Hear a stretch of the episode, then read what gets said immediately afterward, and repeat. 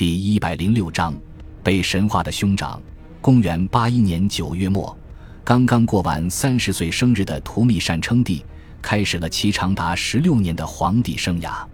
如同之前的许多皇帝一样，童年与青年时期的经历对图密善称帝之后的影响很大。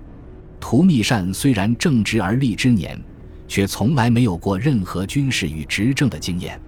从小到大，他都活在父亲与哥哥的阴影之下，这导致他几乎没有独当一面的机会与能力。与此同时，他对父亲与哥哥也有着十分复杂的情绪，因为没有他们，就没有弗拉维王朝，自然也没有他自己的地位。但是在他的心里，父亲与哥哥生前也无时无刻不压他一头，屡次阻挠他建功立业。图密善在继位后要做的第一件事，就是要求元老院投票授予其奥古斯都以及代表皇帝的相关权利。图密善与元老院的关系十分不好，甚至可以说是恶劣。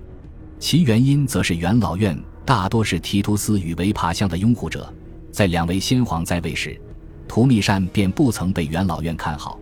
现在他的继位对于元老院来说更是一个坏消息。但是碍于图密善背后的禁军。元老院也不得不把皇权授予图密善。不过，值得一提的是，元老院也并非彻底妥协。在投票授予图密善皇权的同时，议员们与图密善达成了一个附加协定，那就是把图密善的哥哥已故的先皇提图斯投票成神。图密善的继位与提图斯的神话几乎是在同一时间发生的，这其实是一个很特殊的情况。要知道。上一个被神化的皇帝维帕乡，是在其去世六个月后才被投票神化。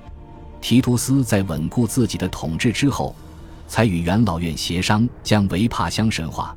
一方面算是彻底满足父亲维帕乡的愿望，而另一方面也给弗拉维王朝的神话宣传一个正统理由。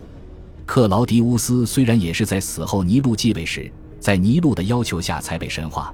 这是因为尼禄急迫的需要借用神之子的头衔来巩固自己正统继承人的地位，这一点在尼禄的硬币上便一目了然。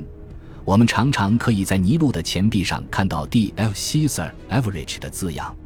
对于尼禄来说，他可以和乌大维一样利用神之子的头衔给自己增加统治合理性，而乌大维则是因为整个元老院几乎都是他的被庇护人。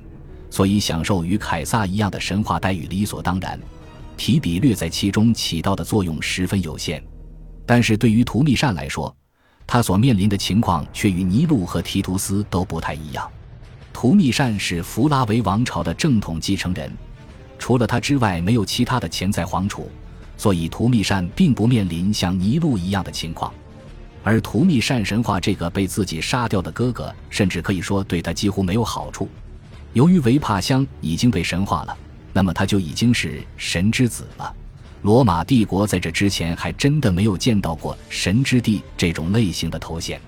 在后来塞维鲁王朝时期，这种用法才偶尔会在介绍皇帝全称时出现。神话提图斯或许更有可能是元老院提出的。